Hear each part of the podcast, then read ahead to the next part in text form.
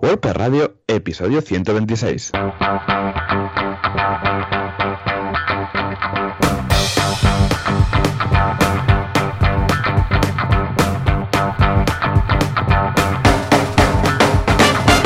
buenos días a todos y bienvenidos otra semana más, otro miércoles más a WordPress Radio, el programa donde hablamos de este fantástico CMS que nos encanta, que es WordPress. ¿Y quién es el culpable de todo esto? Pues John Boluda, fundador de la Academia de Cursos de Marketing Online y Em- Emprendimiento, boluda.com, donde podrás encontrar unos fantásticos cursos de, de todo, de todo, de lo que quieras. Y aquí un servidor, Joan Artes, cofundador del estudio de programación artesans.eu en Barcelona, donde nos dedicamos a desarrollar sitios web de todo tipo para todo tipo de clientes. Y si la red wifi no le está jugando un mal rato, al otro lado de la línea tenemos a Joan Boluda. Joan, muy buenos días. Hola, ¿qué tal? Muy buenos días. Efectivamente, aquí estamos. Hoy me he despertado a las 3 de la mañana, normalmente a las 4 y media. A ver, tampoco es que haya madrugado mucho más, pero ha sido sin querer. Me he despertado, he ido al baño, he vuelto y digo, yo no tengo sueño. Ya Y nada, pues mira, ah, después de estar escuchando podcast un rato, digo, me, me- me voy a levantar a hacer algo productivo porque ya veo que no me duermo. Y nada, aquí estamos ahora a las 7 de la mañana grabando, o sea que para mí ya es mediodía. ¿Qué te parece?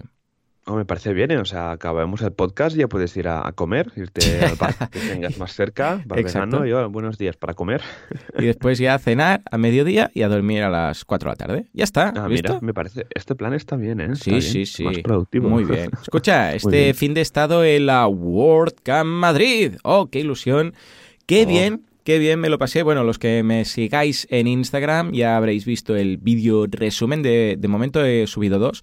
Ya sabéis que en Instagram los vídeos tienen que ser de un minuto. Entonces, que claro, voy limitado ¿no? en ese sentido y lo voy troceando. Pero, eh, muy, muy, muy bien. Estaba un poco preocupado porque tenía que hacer un doblete de charlas. Por la mañana la WordCamp y por la tarde en el Pro Marketing Day. Pero Ajá. como estaban bastante separadas, pues eh, me pude quedar a comer. Bueno, comer es una forma de hablar porque en realidad no pude llegar a comer. O sea, ese día no comí. O sea, el, el sábado, como tal, no comí. Es un día en el cual Joan no, no comió. ¿eh?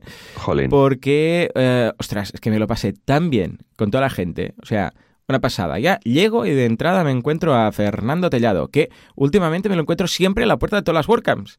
No sé si es que, Ah, que tiene casualidad. clones. Sí, sí, pero es que Sí. cada vez que llego está él. Y digo, ¿qué pasa? Y me dice, no, es que ocupo mucho y tal. Y voy a todas y digo, bueno, bueno. Y nada, Bueno. eh, bestseller ya su libro, ¿eh? De WordPress 5.0, del cual soy prologuista, muy contento de este éxito y espero que tenga muchos más. O sea que desde aquí un, un abrazo, Fernando. Y luego nada, pues dice, te están esperando y entro para allá y bueno, pues eh, efectivamente la nave es la nave, porque esta WordCamp, por si no estabais enterados, se hacía en la nave de Madrid, que es una, vamos, ahora es un espacio para eventos que es descomunal, o sea... Es inmenso, pero además es todo muy fácil de encontrar porque hay un pedazo de pasillo central, pero muy, muy grande, en el cual había todo lo que era el networking con los patrocinadores, Qué etcétera, guay. y luego había las salas a los laterales, depende de si era el auditorio o era una sala o tal, era hacia un lado o hacia otro, ¿no? Pero lo bueno es que había networking constante, porque ¿sabes qué pasa? Que, a ver, a ver, evidentemente la gente iba a las charlas, ¿eh? Y estaban todas llenas y, y incluso yo, la mía, el que se hacía en el, no era el auditorio, sino en una de las salas, no sé si había capacidad para entre 200 y 300, no sé, estaba llena y, y la gente estaba de pie al final y tal, ¿no? Pero claro, como ha sido la WordCamp con más asistencia de España, porque han sido unas, no sé si los organizadores ya lo han comentado, pero prácticamente 600 eh, personas que asistieron, o sea que brutal. Pues claro, em, se llenaba todo y aún había espacio para hacer networking en el pasillo. Y de hecho, eh, yo no pude asistir a ninguna charla. O sea, ninguna. No pude entrar en ninguna. Bueno, la mía, porque la daba yo. porque Dice, si no entro yo, mal asunto.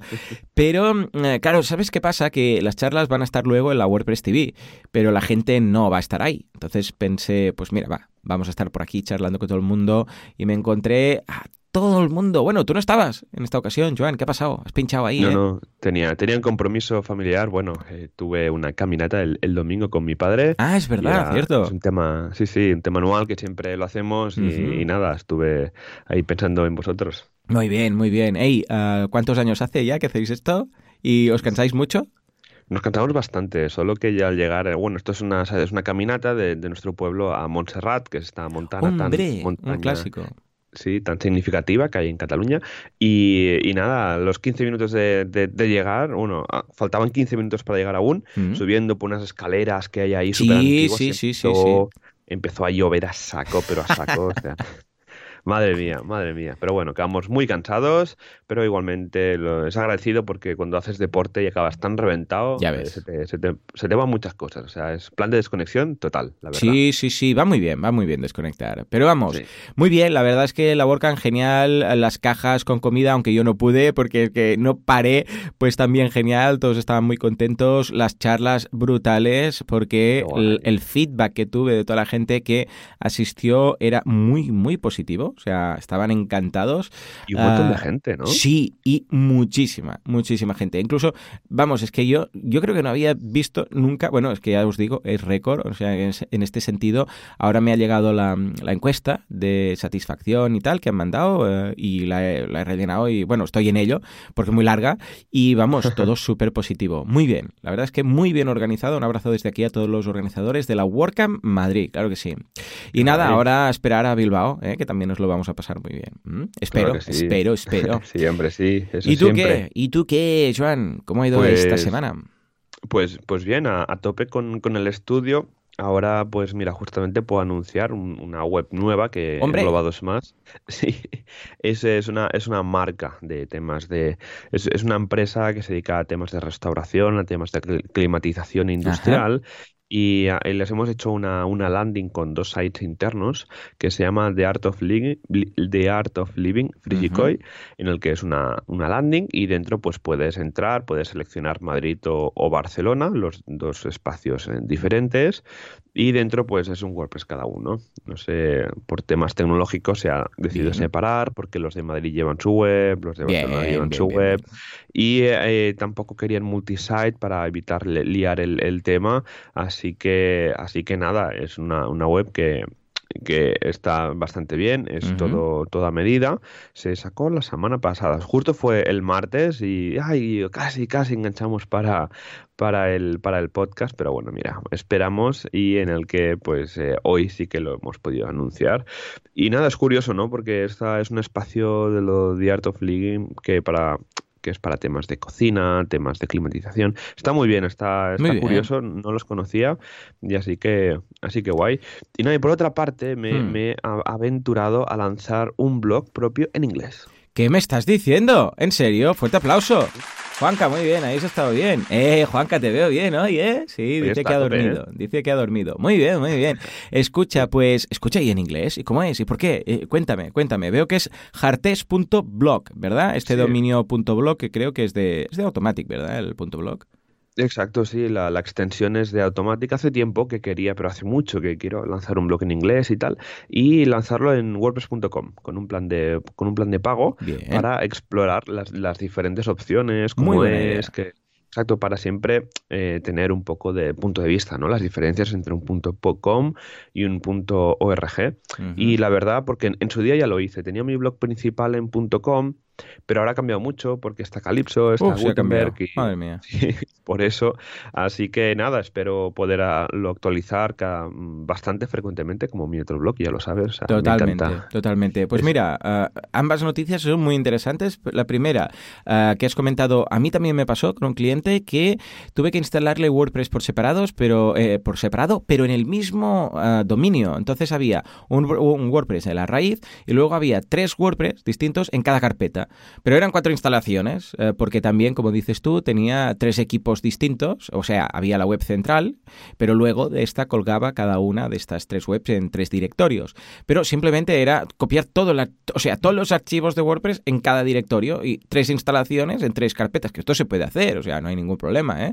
Tú ah, incluso puedes eh, crear pues cuatro bases de datos, como era en este caso en este hosting, y cada uno pues con su página web, con sus archivos, con sus eh, archivos de imágenes, todo, todo por separado. Lo que pasa es que estaba en el mismo dominio, ¿no? Y ahora me has acordado ah, en esta ocasión ah, este, este caso. Y simplemente para actualizar, pues nada, usaba un CMS Manager, eh, ¿cuál era? Este, el Master CM, ¿cómo se llama este? El Master and Commander este, algo así parecido, ¿no? CMS Commander, Commander ah, este. ¿sí? sí, y nada, escucha, fantástico. Mm, a él le encajaba porque es lo que necesitaba. Decía, no, no, no, es que son completamente cosas distintas porque cada equipo, eh, además incluso los webmasters, porque había webmasters de cada página web, tenían acceso a su carpeta del FTP. O sea que solamente tenían cada uno, si era uno Italia y era IT, pues tenían los webmasters de esa web, tenían acceso al FTP, pero solamente a esa carpeta. Y había, oh, claro, un webmaster central, ¿no? Y es una solución interesante, en algunos casos, escucha, es la, opción, es la opción. Esto pasa con empresas grandes, en este caso Fresicoy es una empresa gigante y que nos piden cosas de este tipo, sí que nos piden multisite, nos piden landing rápidas de un día para otro, pero hay casos que necesitan instalaciones de WordPress totalmente separadas con, independencia. Totalmente. Y en cuanto a lo que comentas del blog y de cómo está WordPress.com por dentro, o sea, yo cada vez que tengo que hacer una migración, que por cierto, hoy vamos a hablar de migraciones, de un cliente de WordPress.com a WordPress.org, a mí, vamos, no deja de alucinarme la gran diferencia que tenemos en el admin. Pero es que no tiene nada que ver. Tú entras en el, en el admin para escribir en un site en WordPress.com. La primera vez dije, ¿pero esto qué es? O sea, no tiene nada que ver, pero al principio no era así. Lo único que poco a poco ha ido cambiando mm. y es una interfaz, mm, hombre, en ciertos casos podríamos decir que más limpia, tiene más cosas mm, interesantes que yo creo que podría aplicarse al, autoinstalador, o sea, al, WordPress que nosotros autohospedamos, ¿no? Ah, que de momento veo que has escrito ahí un, post, ¿no? De momento que como usuario. De bienvenida, exacto. Sí, sí, sí. Y ahora los siguientes posts que vaya publicando en mi blog en castellano, pues los iré traduciendo y los iré publicando, ¿no? A cada, a cada, a cada lado. Y la verdad, lo que comentas del admin sí es totalmente diferente. Y yo creo que en WordPress.org, cuando se pase el tema de Gutenberg, se alcancen ya todas las fases, pero que aún queda mucho trabajo, eh, yo creo que el admin poco a poco pues, se irá pasando también a React, ¿no? Porque al final es, es, la tendencia. Y justamente luego en las noticias comentaremos de, de, que ya quieren hacer la parte de widgets, hacerla ya con bloques. O sea que poco a poco iremos viendo la transformación de, WordPress a JavaScript. Pero te digo algo, el, el editor yo prefiero el de WordPress.com. O sea, lo veo como más limpio todo, no sé, cambian cosas, porque es una mezcla entre lo que sería el, Gutenberg, pero también tiene el TinyMC ahí con una pestañita de HTML que es muy cómodo llegar ahí, ¿sabes? En cambio, eh, en la autoinstalación, o sea, en el WordPress hospedado, tienes que ir a buscarla donde Cristo pierdo las zapatillas. Bueno, hay un atajo de teclado, pero a mí personalmente el editor me gusta más el de WordPress.com. No sé por qué no, o sea, no sé por qué ha ido eh, desviándose el uno del otro. Pero bueno, iremos informando, iremos informando. Bueno, Johnny, ¿qué tal tu resto de semana? Que estamos aquí. Nos es verdad, es verdad. Ay, ay, ay. Pues mira, boluda.com, curso de plan económica financiero. Que esto está genial. Esto es eh, no solamente para uno, que es lo más importante, sino también por si quieres, eh, yo sé, pues ir a un banco a pedir un préstamo, un crédito, descuentos, cualquier tipo de cosas, o quieres vender la empresa, o simplemente, para ti, como digo, quieres saber cómo va tu empresa. Y dices, a ver, eh, ¿sabes qué pasa, Joan? Que la mayoría de gente mira la cuenta y dice, bueno, hay dinero, vamos bien, no hay dinero, vamos mal, hay más, mejor, hay menos, peor. Pero no tiene nada que ver el cash flow con el estado financiero. Hay la parte económica, que es el dinero que tú ves en la cuenta, y la parte financiera, que es, sí, sí, todo este dinero tú puedes ver mucho aquí, pero este mes, por ejemplo, el día 20, va a haber los IVAs. Y estos IVAs que están ahí, en realidad no son nuestros, son unos IVAs que hemos cobrado a través de facturas, pero que tenemos que devolverlo. Con lo que igual, si hay, yo qué sé, 10.000 en la cuenta, pero debemos 20.000, va a ser un problema, ¿no? Este tipo de cosas. Ah, muy bien, muy chulo. Un curso de verdad que es de esas cosas, ¿cómo lo diríamos? Que todo el mundo que tenga una empresa o si es autónomo debería tener clarísimo. ¿eh? Son conceptos muy básicos y además eh, hay herramientas y hojas de cálculo para que las personas lo puedan rellenar con sus datos y ver los ratios y estas cosas. O sea que, ah, qué bien. échale un vistazo. Perfecto. Y nada, en Kudaku muchas sesiones, una de limpiar suscriptores zombie de Mila Coco, también uno para para aprender a invertir con Paco Lodeiro y una pre-campaña de crowdfunding con Valentí. O sea que muy completo. Kudaku está aquí a lo peta. Además, hemos vuelto a habilitar una sección que nos han pedido, que es la de buscar socio. Si vais a vuestra área de cliente o de suscriptor en Kudaku, encontraréis un icono nuevo a mano izquierda en el menú que es socios. Y ahí hay un foro en el cual podéis buscar socio. Y yo ya he buscado algunos, de hecho, ahí, porque tengo algunos proyectos y ya lo he anunciado. O sea que muy bien. Y el snippet tutorial de código Genesis de la semana es cómo añadir mediante código una sidebar exclusiva para custom post types en Genesis Framework. Es decir, tú dices, hey, en este custom post type, yo que sé, productos, por ejemplo, o testimonials o lo que sea, quiero añadir una barra con unos widgets, de momento que aún existen los widgets, a mano derecha, que haya, yo que sé, un selector de precio, de no sé qué, de tal. Bueno, pues vemos cómo hacerlo. O sea que como ves, no hemos parado, hijo mío. No paramos, no paramos. Sí, sí, no, no, no paráis y es que esta es la actitud, Joan, de no parar. ¿Verdad? Eso sí, descansando, ¿eh? Cuando toca, porque sí. no, Y durmiendo, por favor. Y durmiendo, Joan, tú voy a dormir a las 7 de la tarde. Sí, sí, 4. a las 7 estaré durmiendo, cual abuelete, sí, sí. Exacto, te haré un WhatsApp para comprobar, a ver. Vale, si contesto mal asunto. Exacto.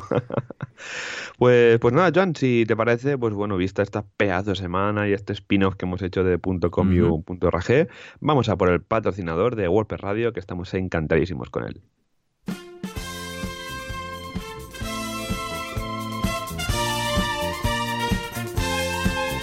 Hay un mundo lleno de hosting perversos, malvados y que hacen overbooking, overselling y además roban a las abuelitas.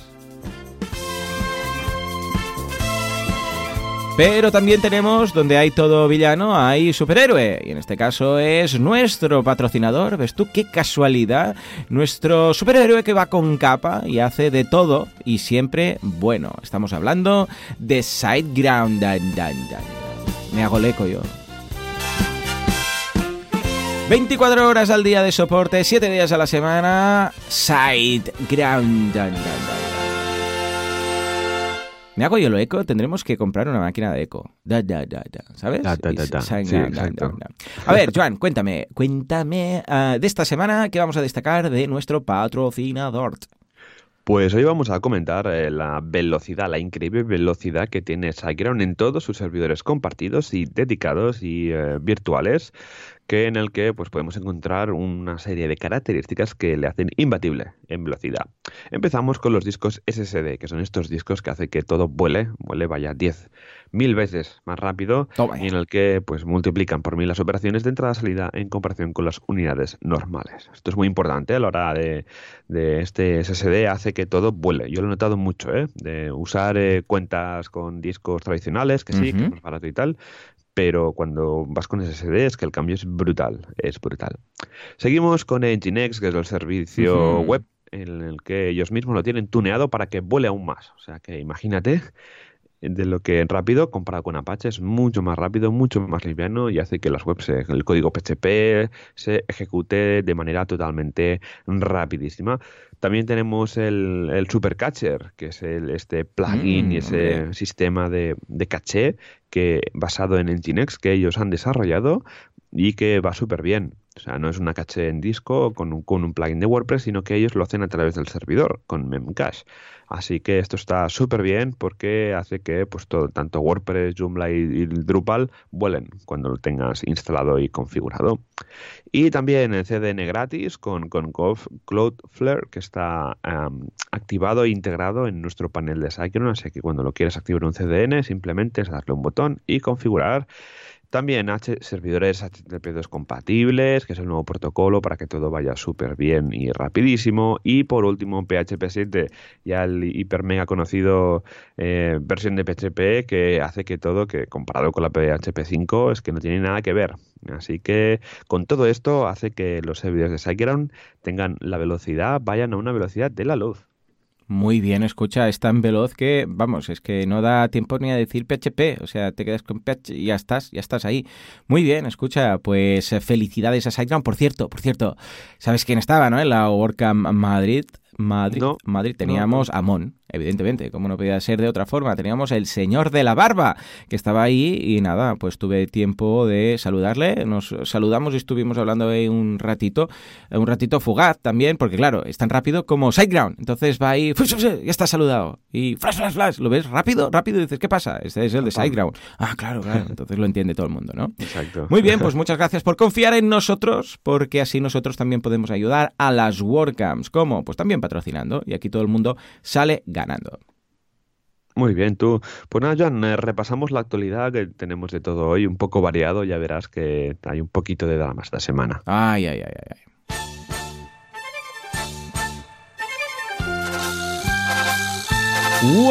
Actualidad, actualipreso, ¿qué pasa con Gutenberg? Además, además, tenemos drama press.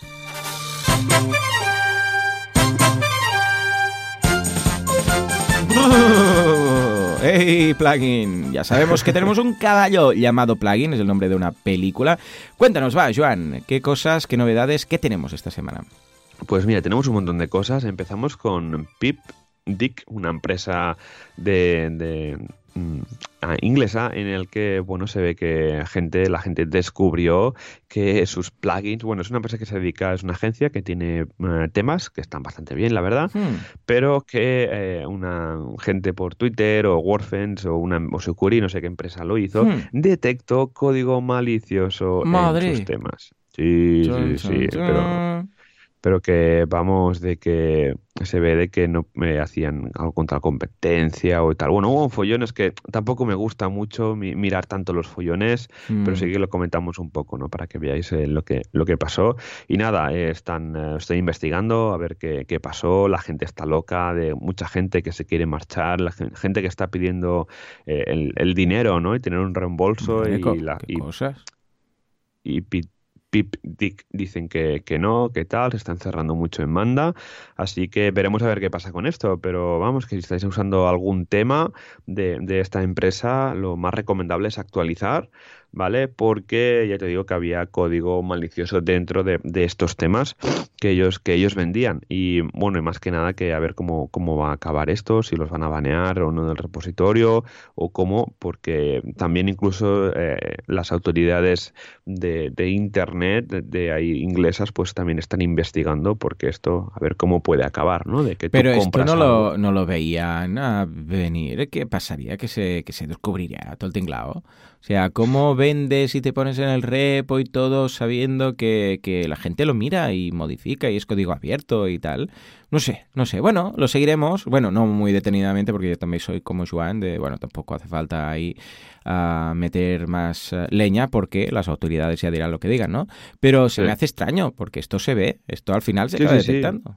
Esto se ve y la mayoría de temas y plugins y tal en principio pues están bien, bien programados sin ofuscación de código y en este caso había una ofuscación. Claro, con, al ser eh, una, una, empresa con mm. temas premium, pues claro, no pasan por un repositorio en principio. Si los mm. venden directamente, claro, al final no, no puedes validar. Pero hasta que no lo descubrieron y nada, y vieron de que se hacían a través de este código malicioso, se hacían llamadas a sitios de la competencia, bueno, un follón. Y yo, Uf, madre mía, y el CEO diciendo de que todo esto son ataques de eh, subjetivos y tal. Bueno, una, una liada que se ha liado bastante, la verdad. Pero bueno, madre mía, qué cosas. Venga, va, ¿Qué cosas, más cosillas.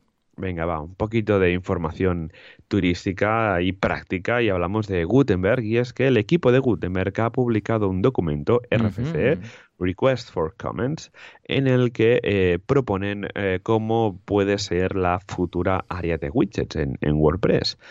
En el que pues eh, que se tendríamos las diferentes áreas como siempre pues sidebar el footer la sidebar de la derecha la sidebar de la izquierda y poderlo manejar con, con widgets. Esto siempre manteniendo la backwards compatibility, la compatibilidad pues con sistemas anteriores. Y, nada, la idea es que tanto la parte de widgets como la parte eh, del personalizador de los temas funcionen todos con, con Gutenberg, con los, el editor de, bloques, para que sea todo eh, más portable, más fluido y que poco a poco lo que decíamos antes, Joan, y es que veremos una transformación del admin de WordPress de hacia JavaScript. Totalmente. Sí, sí, de hecho es que estamos tan con el tema de Gutenberg que luego cuando ves uh, WordPress.com dices, pero esto, ¿por qué no lo aplicamos? ¿no? O sea que yo creo que a la larga acabará de alguna forma mm, todo en un mismo punto. O al menos eso es lo que me gustaría, vamos, igual, ¿no? Sí, sí, a mí, me gustaría porque es mucho más práctico que todo sea en JavaScript, más fluido, que el PHP al final pues solo haga operaciones puras y duras y todo lo que sea frontend al final pues se puede hacer con JavaScript y con temas de, de la REST API. Pero bueno, de aquí pasamos a Jetpack, que también ha ah. habido otro drama y es que Jetpack 7.2 traía, eh, bueno, bueno, perdón, 7.1 traía pues una especie de sugerencias en la pestaña de plugins y es que cuando buscabas un plugin dentro del repositorio de que tienes tú en, en el WordPress... Que hay gente que lo busca ahí, ¿eh? Aún. Lo es curioso, ¿eh? Yo nunca, bueno, lo he buscado cuando ya sé el nombre y busco el nombre exacto. Pero hay gente que va ahí y busca, yo qué sé, pues plugin de testimonial. Y lo busca ahí, ¿eh? Es curioso, es curioso. Sí, sí, sí. Yo, pero a veces prefiero Google para hacer esto. Por sí, yo igual. Porque mm. al final Google, pues el, algoritmo es bastante bueno. Pero cuando te sabes el nombre, incluso el Slug, yo busco por el Slug. Como ah, también, claro, sí señor, sí señor. Y el matching es perfecto, o sea que... Claro, ahí no, ahí no hay ninguna confusión. Te, te avisa rápido, porque el buscador a veces da un poco de pena, pero cuando vas por Slack, escucha, ¡pam! Lo tienes al momento.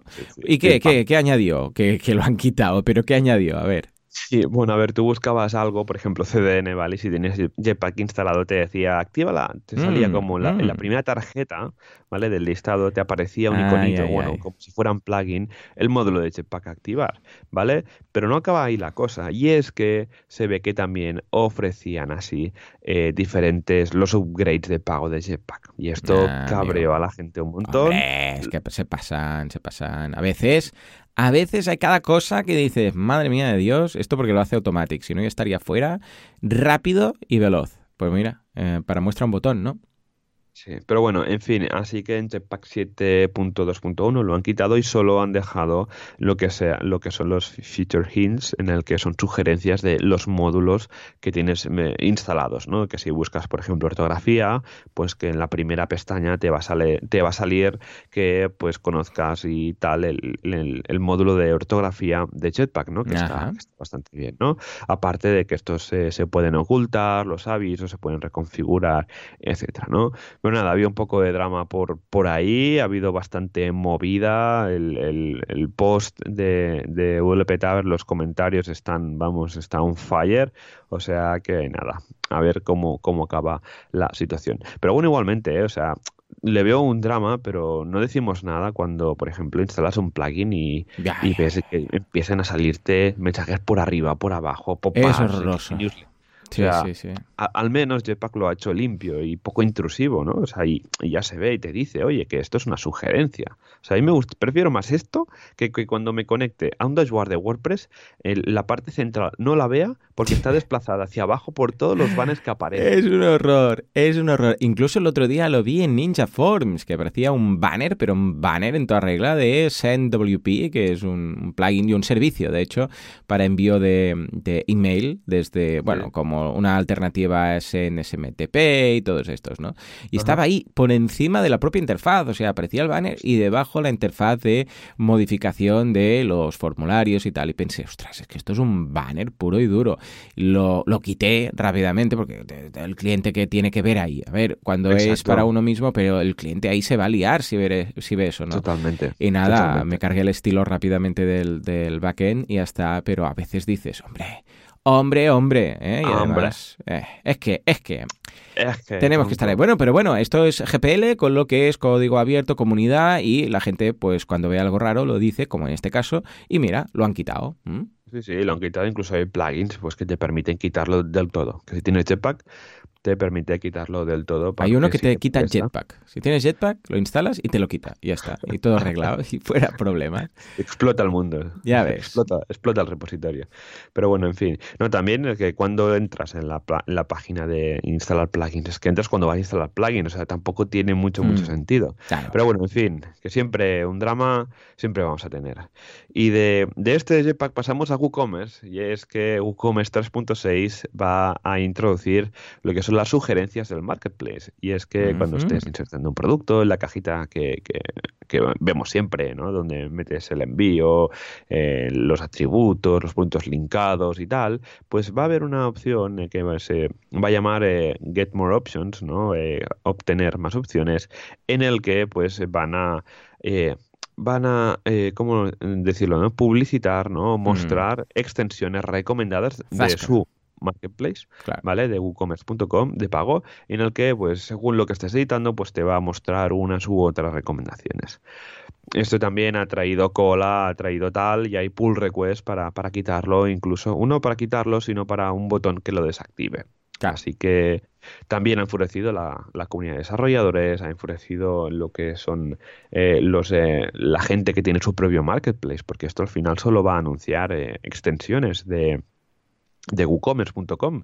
Así que, claro, al final es competencia totalmente y directa contra la gente pues que tiene su propio marketplace y ofrece plugins de pago.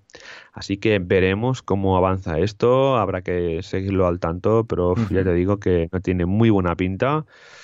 Pero bueno, espero que hagan algo y que, pues, yo qué sé, que se puedan desactivar estas recomendaciones, más que nada, que, porque si no, al final es algo que yo creo que es bastante intrusivo, desde mi punto de vista. Sí, sí, sí, totalmente. Pero bueno, es que, claro, ahora como es Automatic, eh, es eso que dices, bueno, pues ya vemos que van a hacer más cositas de estas. Ya Jetpack lo ve intrusivo y eh, cada vez veo más plugins. Bueno, no son los únicos, ¿eh? Lo que pasa es que, claro, es un plugin que está en el repositorio. Si, si fuera un plugin que estuviera pues yo qué sé, en su tienda, en su plugin shop y ellos hacen lo que quieren, vale. Pero es que es un plugin del repositorio y hay ciertas reglas y tal que, bueno, ellos pues interpretan a, su manera. En fin, ¿qué le vamos a hacer? Ay, drama press, drama press, drama press. Siempre, bueno. nada, siempre que estamos tranquilos y ahora con esto, bueno, veremos cómo acaba. La semana que viene veremos cómo acaba. Pero bueno, dejemos los Drama Press y vayamos a los comentarios que de la audiencia, que tenemos un par o tres. Vamos a comentarlos.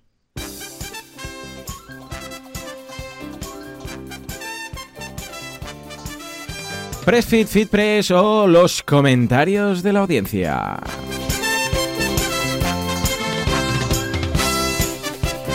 Boom, boom, boom. Venga, va, Joan, cuéntanos, ¿quién nos pregunta qué?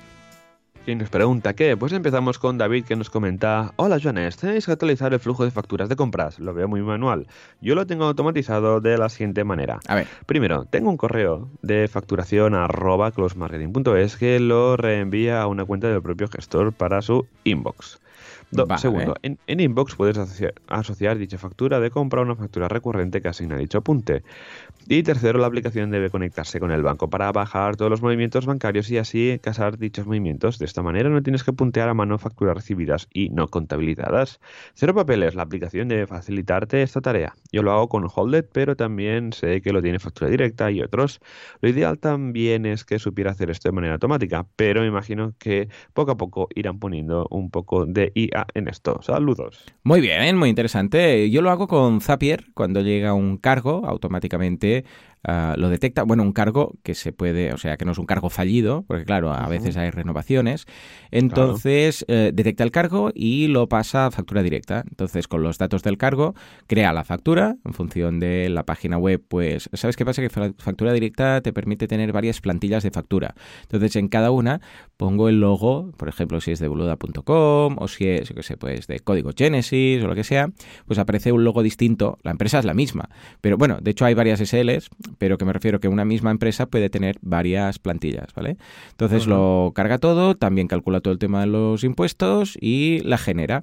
Y si además queremos, lo puede, para rizar el rizo, la podemos enviar automáticamente al cliente a través de o bien un SMPT, eh, SMTP cualquiera o bien a través de Gmail, que también tiene integración. Entonces también es un sistema muy, muy cómodo y muy práctico. Y si hay error, también puedes mandar un correo diciendo que no se ha podido pasar el cargo, bueno, este tipo de cosas.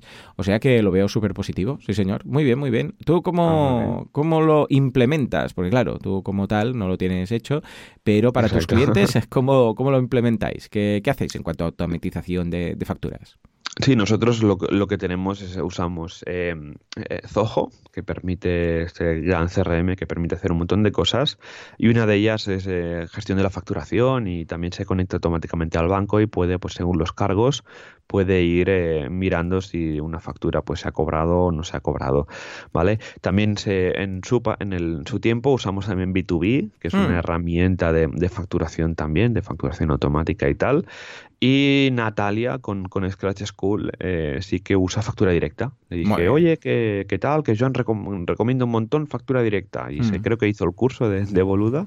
Y sí, sí, para, para Scratch School usa factura directa y, y le va genial, porque yo me acuerdo en, su día, cuando era autónomo, que gestionar las facturas y los gastos. peñazo, Era un peñazo, sí, sí. Suerte de estas cosas, ¿eh? Porque si no, ¿qué haríamos sin esto, John? Bueno, pues yo personalmente creo que acabaría pagando a alguien por que lo hiciera. o sea, pillaría a un gestor y le diría, mira, tú, tú haces esto. Porque, pero claro, para empezar entonces no sería Lean. Ese es el gran problema, porque claro, cuando ya llegas a un cierto nivel, pues mira, pagas a alguien que lo haga. Pero pues, si no, pues escucha, todo esto que te ahorras, ¿eh? porque alguien a media jornada pues no es más barato que una factura directa, que te puede costar 20 o 30 euros. Mm.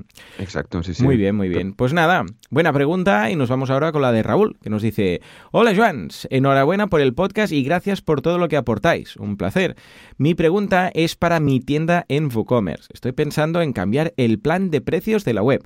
Ahora mismo tengo precios muy, muy, muy competitivos y el cobro y cobro, atención, 8 euros fijos por gastos de envío en los pedidos inferiores a 100 euros y gratis en los superiores a 100 euros. ¿Vale? Dice, siempre he escuchado a Joan Boluda en alguna ocasión una posibilidad que es la de subir el precio de los productos y ofrecer siempre gastos de envío gratis. ¿Cierto? Esto lo he hecho en varias ocasiones y siempre que lo he aplicado en algún... A ver, para que os hagáis una idea, lo que se hace es se divide el, lo que tú estás pagando mm, mensualmente, haces un promedio, miras todo lo que gastas, vamos a suponer que gastas 500 euros al mes de envíos, ¿eh? lo que tú pagas a la agencia. Y esto lo repercutes entre las ventas, no el número de pedidos, sino el número de productos vendidos. Entonces, yo qué sé, igual has vendido 500 o, o 1000. Imaginémonos que has vendido 1000, ¿vale? 1000 productos, ¿eh? Número de productos. Bueno, pues esto lo repercutes ahí y sería una subida de 50 céntimos por producto y a cambio puedes decir portes gratuitos, ¿vale? Esto no es aplicable, ojo, siempre, siempre. Hay algunos casos en los cuales, por el tipo de producto y compra que se hace, podría ser que el precio entonces estuviera fuera de mercado, pero bueno, de momento siempre que lo he aplicado ha sido muy bueno, porque claro, a nivel de marketing dices, hey, envíos gratuitos. Al final estás pagando lo mismo. Lo que sí que debes, ojo, eh, vigilar, es eh, mirar eh, qué estás pagando cada mes en cuanto a envíos, para luego irlo repercutiendo. De forma que si en el futuro sube mucho los portes que tú pagas, pues deberías también repercutirlo en los productos. Pero a la vez, como también, como envías muchos, tienes unos precios más buenos, porque te hacen descuento por volumen, tampoco es tan importante en ese caso. ¿eh? Bueno, sigo leyendo. Dice que puede ser muy atractivo para el comprador. Ahora viene la duda. ¿Se puede hacer un test A-B para comprobar esto? Mis conocimientos de programación soy, son muy limitados y no sé por dónde coger el tema. No sé si habría que crear una copia de toda la web cambiando el tema de precios o crear una copia de un único producto con condiciones distintas, pero no creo que esto daría información fiable. Además de los cambios en la propia web, estaría el tema del propio test A-B, que no sé cómo se hace. Si me pudieseis orientar de cómo enfocar el tema, sería genial. Muchísimas gracias, genios. Bueno, uh, muchas gracias, Raúl, por tus uh, palabras. En cuanto al tema de hacer un test A-B con precios, yo no lo aconsejo. Para nada. ¿Por qué? Porque se puede armar un Cristo. Porque claro, si de repente tú entras y ves un precio y luego entras desde casa, por ejemplo, y ves otro precio, pues claro, vas a decir, perdón, pero esto, y luego si te conectas, pues yo qué sé, desde otra vez desde el trabajo, pues vas a ver el precio de ayer, dirás, esto es muy raro, ¿no? Y además que es muy complejo. A nivel técnico. Una cosa es cambiar cualquier otra cosa que no sea el precio, que sea algo que tú puedes cambiar en plantilla. Pero cambiar el precio de un producto implica hacer un test A-B tocando el código de WooCommerce que no está pensado para esto. Test A-B está pensado para decir, bueno, el precio en lugar de colocarlo aquí, lo colocaré ahí, o voy a hacer... Pero si tú dices, no, voy a hacer un test A-B mostrando por un lado los precios con impuesto y por otro lado los precios sin impuesto, ya debes tocar el código de, no solamente de, de WordPress, sino de WooCommerce, que no está pensado para ir haciendo precios dinámicos en ese sentido. Con lo que yo no te lo recomendaría. ¿Mm? Yo lo probaría. a, ver, eh, deberías analizar ese ese cambio porcentual, ese aumento porcentual de, precio. Si estamos hablando que son productos de 20 euros que van a costar 20,5 o de 19,75 que van a costar 20 o algo así, vale, ahora si es un producto, tú haces, primero de todo haz el cálculo rápido. Y si ves que un producto de 5 mm. euros te va a costar 7, mm, vale, entonces vas quizás sí vamos a tener un problema. Pero si estás hablando aquí de pedidos de más de 100, que ahí ya lo haces, de hecho, escucha, mm, yo creo que te puede encajar. Pero primero míralo y luego mira, si dices que tienes unos precios tan competitivos, seguramente repercutir esos precios va a seguir siendo competitivo. ¿no? Yo tiraría por ahí y haría la apuesta realmente. Joan, ¿cómo ves un test de precios? Yo lo veo complicado. A ver, eh, es, es, fácil decirlo, lo hacen las eh, compañías aéreas, eh, los buscadores de tal, los, buscadores de seguros. Claro, pero eso está hecho a medida ya, todo, ¿no? Claro, eso está hecho a medida y tal. Ey, que a lo mejor hay un plugin y lo hace de puta madre, ¿no? Ah, ya buscaré, ya buscaré. voy a buscar. Exacto. Pero yo creo que es un poco liarla, ¿no? Porque más que nada para llevar el control. Ahora, sí, eh, crees, eh, Raúl, que, que, te da un poco igual al tema del control de las ventas, ¿no? Y que hayan desajustes de precios y tal, de probar con 99, con probar con lo de siempre, ¿no? Si puedes probarlo, pruébalo durante la temporada. O sea, al final quien no prueba no, no, no, no sabe, ¿no? Cómo, cómo va a reaccionar. Que a lo mejor decimos, decimos que es muy complicado, pero a lo mejor es, es fácil y funciona, ¿vale? Así que pruébalo. Yo nunca lo he hecho, nunca me lo han pedido porque es algo bastante complejo, yo creo, de, gestionar y tal. Y al cliente, hay clientes que no les mola eso de, que vender con precios diferentes, ¿no? Eh, entonces, no sé si hay algún plugin. Sí, sí, mira, lo acabo de encontrar. Sí, sí, se llama uh, Price Lab AV uh, Price, uh, price Testing for WooCommerce. Create Live a-B Price Test with a Click. Eh, no lo he probado, os lo dejo en las notas del programa. cuesta 79 dólares, pero quizás si te conectas tú mm, va a haber otro precio. vale más. Porque, claro, claro, depende de cómo, igual lo están aplicando ya. Pero ojo, porque esto, además de que ya es complicado de por sí, por lo que me estás diciendo, debe ir ligado, ojo, a los envíos. Porque no es solamente un test A-B que toque precio, sino que es un test A-B que toca precio, pero si es el precio alto, el envío es gratuito. Porque es la gracia que está estábamos intentando comparar. Eh, entonces, claro, quiere decir que este plugin ya no sé si además va a decir con el test A-B vas a subir precio y vas a quitar el envío. Dudo que lo tenga. Pero bueno, os lo vamos a dejar en las notas del programa y si alguien se anima a probarlo, pues nosotros encantados de la live. Muy bien, muy bien. Pues escucha, muy buen feedback y Joan, Vaya temazo has elegido hoy, ¿no? Pues sí, sí, he elegido el otro día. Ayer te hice en WhatsApp, ¿no? Y Joan, hemos hablado de esto, de migrar WordPress y Tuve que buscarlo, ¿eh? Sí, sí, yo también lo busqué en Google, ¿no? Porque el buscador de WordPress es como es, pero lo busqué en Google y tal, porque siempre hemos hablado de todos los plugins, de cómo y tal, y, y nunca lo hemos hecho. Así que nada, que entre el tema.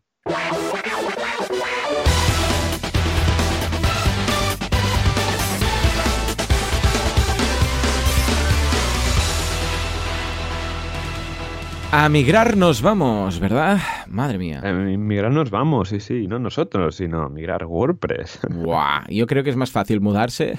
No, no, no, no. no hay para tanto. Oye, no hay para tanto. Oye, oye, pagas una empresa de estas que te cogen todo, recogen y, ya, está. Una migración de WordPress. Pagas a gente que lo haga y ya está. Ya te lo migra. Exacto. Pagas a artesans y mira que es fácil. Eh, una llamada, eh, venga, a migrar un WordPress. Y ellos te lo hacen. Claro, vas a tener que pagar, pero sí, sí. El otro día, uh, Joana, te lo contaba fuera de antena, que no hay antena, pero para entendernos, migré, tuve que migrar un Joomla, ¿vale? Eh, y, fue asquerosamente fácil. O sea, moví los archivos y funcionó. O sea, aún estoy alucinando. ¿Sabes qué? Fue tan fácil que pensé que no lo había movido. Ah. ¿Sabes? Cuando dices, a ver, vas, eh, recargas y esperas que, algo pete y a partir de ahí empezar a trabajar.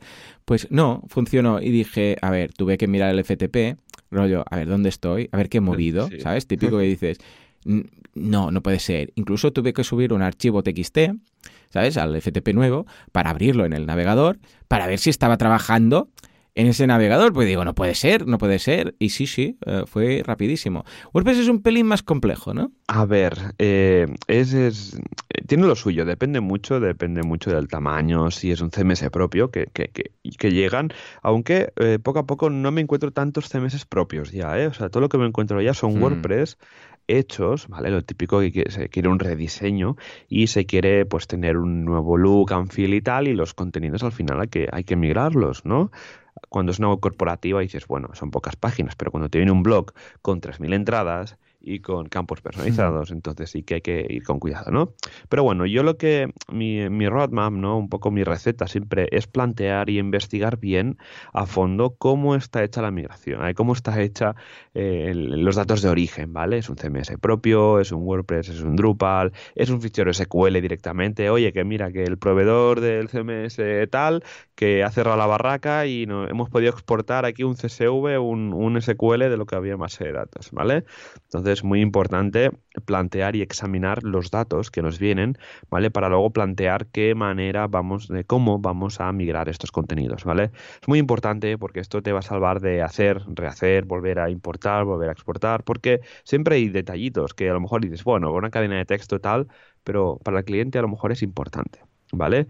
Así que nada, para mí es muy importante eh, investigar bien cómo está el entorno actual del que tenemos que migrar, para evitar posibles problemas durante la migración y evitar también hacer una migración varias veces seguidas porque nos hemos dejado detallitos, ¿vale? Lo ideal es hacer un documento, es empezar un documento en Google Drive e ir un poco eh, revisando, escribiendo las diferentes cosas que nos vamos encontrando. Si es un WordPress, y estamos haciendo una migración de WordPress a WordPress. Bueno, de WordPress.com a WordPress.org no hay más. En WordPress.com la posibilidad que te dan es que te dan un XML ¿vale? A través del importador, exportador eh, común que tenemos en WordPress y en WordPress iríamos a herramientas, importar, se instala un plugin del repositorio y tendríamos pues un, un importador con ese fichero XML, ¿no? Pero en el caso de que sea un WordPress de .org complejo y tal, con plugins, mi recomendación es eh, mirarlo todo, es ir plugin por plugin, mirar qué hacen, porque luego vas descubriendo cositas, ¿no? Ah, tiene un plugin de eventos, ah, que tiene un plugin de gestión de roles, Ah, que veo que los contenidos están con un de esto relacionado con un campo meta. Así que muy importante hacer ese documento con todo el proceso de qué vamos a hacer con la migración, porque si no vamos a tener problemas luego. ¿Cómo podemos eh, seguir también luego el, contenido de origen? ¿no? ¿Cómo podemos eh, también tener una idea? Pues, por ejemplo, buscar en Google la web. O sea, para saber un poco la estructura de, URLs, podemos hacer el, eh, buscamos en la cajita de Google, ponemos site, dos puntos, y el, nombre del dominio, por ejemplo, pues mitienda.com.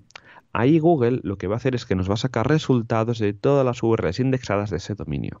con, eso, con eso veremos primero cuántas URLs son, si son 200 o si son eh, 3.575 y luego la arquitectura de URLs para tener un poco en la cabeza de, un primer vistazo rápido cómo podría ser pues la, arquitectura de, URLs.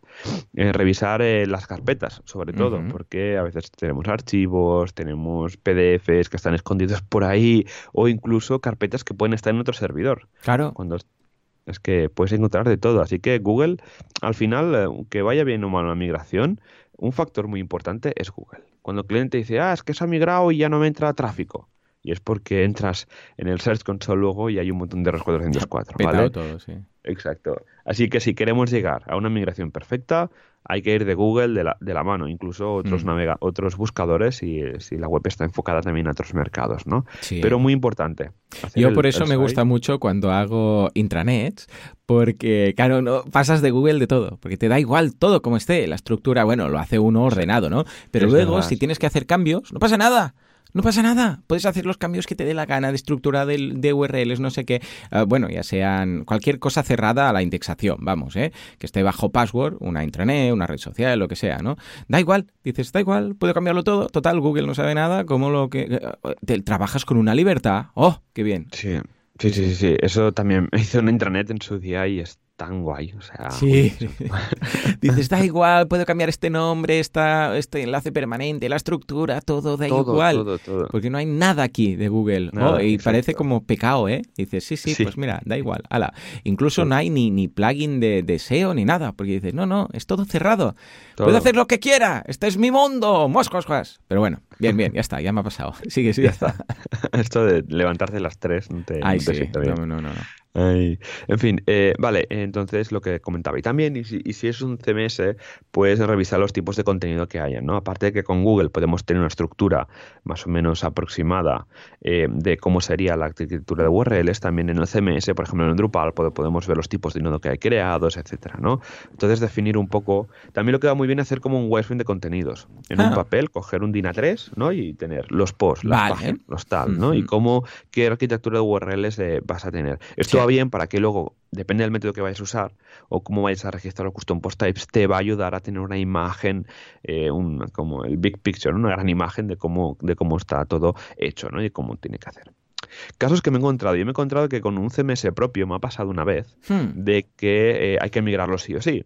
Y claro, yo antes, esto fue, fue hace un- bastantes años, que no había el all import, que el all import y el all Guau, export es sí. mano de santo, esos dos plugins. No sé si los has probado, Joan. Pero los tengo todos, o sea, pillé todo, todo. De hecho, todo, ¿no? hay en índice, que tengo un índice ya preparado de, de cursos, uno solamente de importar y exportar WordPress, y lo haré con esos dos, porque es que es genial. O sea, es de lo mejor. Eh, tanto Sí. para. Sí, sí, es un pack, es de la misma gente, y es un pack que te permite importar exportar WordPress, pero vamos, con todas las opciones, mapeados, bueno, todo, todo lo que quieras, todo lo Todo. que quieras. Sí, sí, qué guay, qué guay. Pues nada, pues eh, con el con un CMS propio que nos vino, eh, tuve que hacer un poco de mapa Claro. de cómo estaba todo la base de datos, cómo está mapeado, porque los contenidos se partían en filas. Bueno, había un follón, pero un follón, y encima multidioma, o sea, me estuve una semana. Y además el Sí. contenido partido te refieres al contenido de un post en sí o de lo que fuera, que había ahí código que en el CMS antiguo lo dividía en dos columnas y estaba Sí, por en medio. sí, sí. Rollo shortcode ahí en medio, ¿no? Exacto, sí. Bueno, o sea que cuando se montaba el contenido principal de la web, Claro, podían ser varias filas de varias eh, tablas de- Vale, del, vale, del vale, SQL. Entonces fue interesante. Y hay que search and replace y venga, ¿no? Exacto, sí, sí, fue un lío. Pero bueno, como en, a términos generales, como lo hice, es coger el SQL, lo analizamos bien, cómo estaba estructurado, y lo que hice fue un script en PHP usando la función de WP insert post. que lo que hace Bien, esta bien, función bien, bien, bien. Es- está súper bien esta función y entonces con PHP pues leía li- fila a fila el, el CMS, ahí el MySQL, Claro. el SQL, ya no sé ni lo que digo, y eh, iba con el WP all, eh, insert post, iba in- insertando los diferentes Claro. contenidos. Muy bien. Ahí, ahí tuve que hacer un poco, un poco de control de, de rangos, de hacerlo por rangos de, de IDs de- del SQL, porque claro, creo que eran mil y pico post en varios Madre. idiomas y eso petaba. O sea, eso Claro. al final con PHP 5 eh, se tardaba la vida. Entonces lo que hice fue controlarlo por diferentes IDs, de hacerlo por rangos, creo que hacía de 100 en 100 o de 200 en 200, Mm. para evitar que una la migración se quedara en medio. ¿Vale? También una cosa importante, me guardaba la URL antigua, por si acaso. Nunca se sabe, guardarse la URL Sí. antigua Sí, sí, en un campo meta y guardarse el ID, el ID antiguo en un campo meta porque nunca sabes para... No, que hay un problema con este contenido, ¿vale? ¿Qué, qué ID tenía? Ay, no me acuerdo. Y ya lo has liado ahí. Sí, sí, sí, totalmente. Yo siempre lo hago, ¿eh? Lo dejo ahí, que no molesta, que es una pequeña línea y un código, digo, un meta válido de estos, un campo personalizado. Lo dejas ahí por si acaso. Y Ya luego está. también así para las redirecciones. Si se necesitan redirecciones 301, pues también lo puedes consultar, que no sea que la líes y, eh, yo qué sé, pues resulta que haya una fila que está, que no se ha importado bien o lo que sea, y a partir de esa entrada todas estén desfasadas uno y la liamos, ¿eh? Sí, totalmente, totalmente. Pero, pero bueno, así son las migraciones de, de. SQLs de CMS propios. Esperemos que no os toque ninguna por hacer, pero si os toca alguna, ya sabéis, nos tenéis por aquí cualquier duda o comentario Ay, que sí, sí, tengáis. sí. Ya estamos por aquí. Y si no, ya te digo, el importador de WordPress también va bien con el, con el XML, aunque a veces da problemas con el tema de las imágenes, ¿vale? Que no se las acaba de descargar. Yo importador- tengo muy poca fe en el importador en cuanto a imágenes. O sea, Sí, ¿no? rara ha sido la ocasión cuando no me ha dado ningún fallo. O sea, porque lo pruebas con todo de fe, le das al checkbox ese que tiene marcado de sí, sí, importar las imágenes y tal, pero siempre que lo he probado con una web, mm, a ver, que tampoco es que sea, yo que sé, Instagram eso, dices, bueno, sí, tiene una imagen destacada cada post y no sé qué y tal, siempre acaba encontrando fallos, siempre, siempre, por un lado o el otro. Cambio con All Import, es, es que es una gozada, una gozada. Además lo hace, como dices tú, por batch y lo va haciendo, venga, 10 o incluso, no sé si es, uh, sí, creo que es W All Import, puedes incluso cambiar el batch y decir, bueno, hazlo de 5 en 5, de 10 en 10, porque claro, en función del servidor, pues igual, no sé, 20 es demasiado y dices, bueno, pues ciclos de 10 y entonces está, está muy bien, la verdad es que estoy muy contento y vale la pena tenerlo así. Correcto, sí, sí. Pues justo hablando de esto, ya te digo, eh, comentar que la suite del All Import All Export va genial porque, por ejemplo, la gestión de, la migración, de cómo la gestiona, la hace muy bien, haciendo que nunca, aunque por muy grande que sea, la gestión de cómo se está importando es perfecta y nunca va a petar casi, casi nunca. Los mapeos con los campos es, es, brutal, o sea, es de cómo, de cuando te lee un XML, cuando lees un CSV o un Excel incluso, que puedes mapear los campos de, los datos de origen a dónde, a qué post type lo quieres eh, importar, ¿vale? Entonces, arrastrando simplemente se pueden hacer eh, toda la configuración, no hace falta ninguna configuración experta. Luego también que permite hacer el tema del preview, de cómo quedaría, de cuántas filas te está leyendo. O sea, es, eh, es una gozada, la verdad. Nosotros lo usamos para migraciones de contenidos, pues lo típico que un cliente envía, o le decimos a un cliente directamente que envía el contenido en un Excel por columnas y luego nosotros lo podemos importar a un WordPress sin pasar por esa por ese procedimiento de importar, de, crear contenidos antes de que salga una web. Luego también lo usamos eh, como actualización de datos a, tiempo real, pues con lo bueno de este plugin es que de All Import es que se pueden eh, programar lo que serían diferentes eh, acciones automáticas de actualización de contenido. Es decir, imaginemos que tenemos un post type de eventos y que los eventos vienen de una API externa, ¿vale? Que no tiene integración ninguna con WordPress, porque no existe.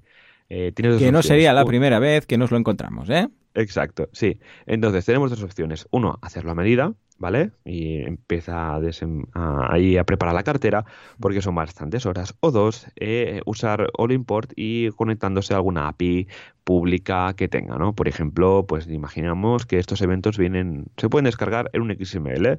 Pues con All Import podemos definir eh, esa importación primera que haríamos manual, se puede programar de manera recurrente. O sea, por ejemplo, cada mañana a las 5 de la mañana hacer la importación de eventos. Pues el plugin con los crones de, de WordPress automáticamente pues se, ejecuta y va actualizando los diferentes datos, ¿vale? También funciona con la actualización de stocks con WooCommerce. Esto también lo hemos hecho con algún cliente. Sí, señor.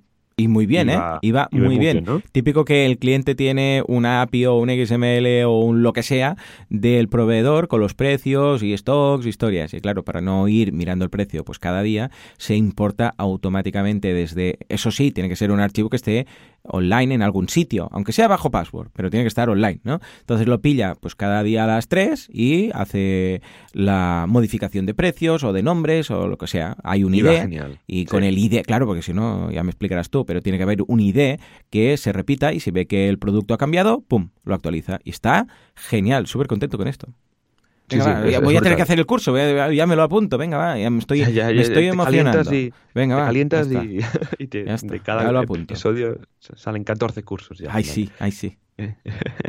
vale, y, nada, luego pues, para migrar y sitios enteros, no sé si yo antes y decirte de hacer otro episodio de WordPress Radio, porque hoy justamente nos centramos en migración de contenido. Yo creo que otro episodio Venga, de cómo migrar sitios enteros. Y ahora para ir terminando, porque creo que ya llegamos a la hora, es las comprobaciones finales. Comprobaciones finales que tenemos que hacer. lo primero es dar de alta la web, si no lo está, en Search Console. Las antiguas Webmaster Tools, que ahora lo han cambiado y está todo más bonito y todo diseñado con JavaScript, ¿vale? Dar de alta la web ahí cuando acabamos de hacer la, migración para tener en cuenta pues qué errores 404 hay, cómo lo ve Google, si Google puede entrar o no, si los, la configuración de los sitemaps, ¿vale? Con la es muy importante enviar lo más rápido posible el nuevo sitemap de la web a Google para que Google tenga el nuevo eh, de, URLs, ¿vale? Y revisando que no se produzcan errores 404, ¿vale? Porque eh, al final estos 404 van a marcar un poco eh, el tráfico que va a tener después la web. También podemos eh, instalar un plugin como Redirect, que a mí me encanta, el plugin de, de, Redirect. La gente dice que consume muchos recursos, lo tengo puesto en varias webs y de momento los servidores ahí están y funcionan perfectamente. Y va súper bien. Lo que hace básicamente es identificar cada error 404, poniendo de dónde viene, desde qué IP, a qué hora y tal, y permite hacer redirecciones por PHP a través del mismo plugin a qué URL sería la nueva con un 304 permitiría hacerlo. Incluso cuando esa eh, se configure ya esa redirección, esa, ese 404 ya no aparecería porque está redirigido, lo podemos configurar así. Así que mi recomendación es, tanto por una banda, instalar el plugin de, Redirect, lo comentaremos, lo dejaré en las notas del programa, y luego eh, gestionar con Search Console, ir revisando que la web no dé ningún error luego enviar de nuevo el sitemap y también eh, es un tema importante, ¿vale? Y que antes de una migración, esto va muy bien que el cliente lo sepa, y es que hay que decirle que, durante los primeros meses después de una migración el tráfico orgánico siempre baja. Sí, señor. sí, señor. Mínimo, mínimo, mínimo, hay dos semanas de mm, cosas locas. Impaso, sí, ¿no? De, y tal. Pero sí, sí, o sea, es, es, normal y que pase. Y no hay una migración perfecta, nunca, porque siempre pasan cosas, siempre. O sea, puede ser por un cambio de servidor, puede ser porque hay unas URLs muy concretas que tenían tráfico y que no tal, o que las redirecciones tardan mucho en hacer.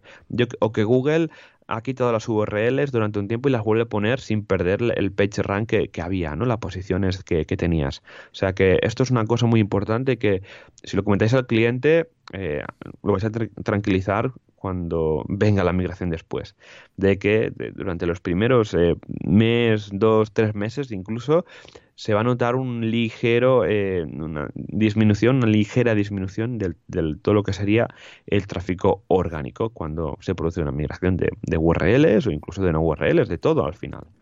Así que nada, John, que... Brutal, muy bien, yo creo que sí, que merece una segunda parte porque es, vamos, muy complejo y podríamos hablar solamente de migrar de un CMS en concreto a WordPress, de WordPress a un CMS, de WordPress a WordPress, de, vamos, qué sé, de productos, de no sé qué. Si queréis que tratemos una migración en concreto, como hicimos en su momento en cómo pasar de WPML a Multilingual Press, que dedicamos un episodio específico, pues decídnoslo, decidnos qué os gustaría que migremos y entonces os vamos a explicar aquí cómo lo hacemos nosotros. Muy bien. Muy bien, escucha, pues ahí está, felicidades. Yo creo que habrá sido de valor para mucha gente que debe hacer esto en su día a día. Exacto, sí, sí. Así que nada, rápidamente pasamos a la comunidad WordPress y comentar las diferentes meetups que tenemos aquí la siguiente semana.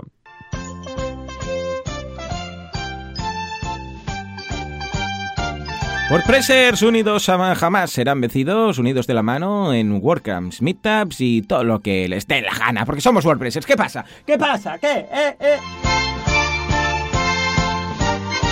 Venga, va, cuéntanos, ¿qué tenemos esta semana, Joan? Pues no sé, ahora me arrepiento de, haber comentado que vamos a comentar comunidad porque los jueves nos esperan una de meetups. ¿Sí o qué? ¿Cuántas hay? ¿Cuántas hay? Sí, sí. Ya verás, mira, miércoles, eh, hoy justo por la tarde, eh, perdón, por eh, mediodía, los de Sevilla, WordPress Sevilla se van a comer. El centro, claro el centro de la Nueva Andalucía se van a, se van a comer. Así que si estáis por Sevilla, aprovechad y ir a comer con esta fantástica gente que tenemos ahí por el sur. Y ahora llega la horda de meetups del jueves 11 de abril. Empezamos, voy a ir rápido, pa, pa, pa, pa. WordPress Irún, copywriting para fichas de producto y páginas de servicios. WordPress Torre la Vega, adapta tu web a la RGPD. WordPress Granada, taller de fuentes variables para WordPress. WordPress Oviedo, editores visuales, ángeles o diablos. WordPress Tarragona, WordPress and Beers. WordPress Extremadura, descubrir tu estado SEO y plantear una estrategia de crecimiento. WordPress Alcalá de Henares, cómo crear una web de QIA a paso a paso, como Quora o todo expertos. Y en WordPress Logroño, optimiza tu web. Sábado 13 de abril, WordPress Amurrio, extendiendo Flexbox. Ya pasamos a la semana siguiente, lunes 15 de abril. En Alicante, mejora tu web, destaca creando tu marca personal en WordPress. En, también WordPress Gran Canaria, buenas prácticas en WordPress. Y al lunes 22 de abril, WordPress vuelva. Analítica digital para la mejora de los negocios con WordPress. Y para terminar, el martes 23 de abril, WordPress Cuya de Villalba, las mejores recetas para cocinar con HT Access. Wow, muy bien, claro que sí. Oh, HT Access está un vicio, ¿eh? A la que empiezas con HT Access, o sea, es, una locura. Yo también empecé con un libro de Jeff Stark y, es un vicio. Es que empiezas, ¡ay, puedo hacer esto y puedo hacer lo otro! ¡No necesito PHP! Y entonces dices, bueno, me he emocionado demasiado, ¿no? Pero muy bien, muy bien, claro que sí. Y las siguientes WordCamps que tenemos en España. WordCamp Bilbao 2019 eh, del 27 al 28 de abril. WordCamp Birum del 31 de mayo al 2 de junio. WordCamp Europe del 20 al 22 de junio. WordCamp Pontevedra del 20 de septiembre al 22 de septiembre. WordCamp Sevilla del 5 al 6 de octubre. WordCamp Cádiz del 12 al, del 12 al 12 de octubre. O sea, el 12 de octubre. Básicamente. Exacto, WordCamp US del 1 al 3 de noviembre y WordCamp Oviedo del 16 al 17 de noviembre de 2019. Muy bien, escucha, claro que sí, pues felicidades a todos los WordCampers que están montando, organizando, ayudando o de voluntarios. ¿Por qué? Porque sin vosotros esto no se hace, directamente no, se hace. Sí, sí. Muy bien, pues nada, gracias también a todos y a todas por escucharnos hoy durante esta semana en WordPress Radio. Recordad que nos podéis encontrar en wpradio.es y que nos ayudaréis un montón con todas esas valoraciones positivas en iBox y en iTunes. Recordad que nos podéis contactar a través de la web, recomendar cualquier eh, tema que queremos que tratemos o incluso enviaros vuestro feedback sobre cualquier problema que tengáis aquí con nuestro consultorio WordPress que tenemos aquí en directo cada semana. Así que nada, recordad que nos escuchamos la semana que viene con más WordPress, todos los miércoles a las 19.19. Así que nada, con esto, adiós.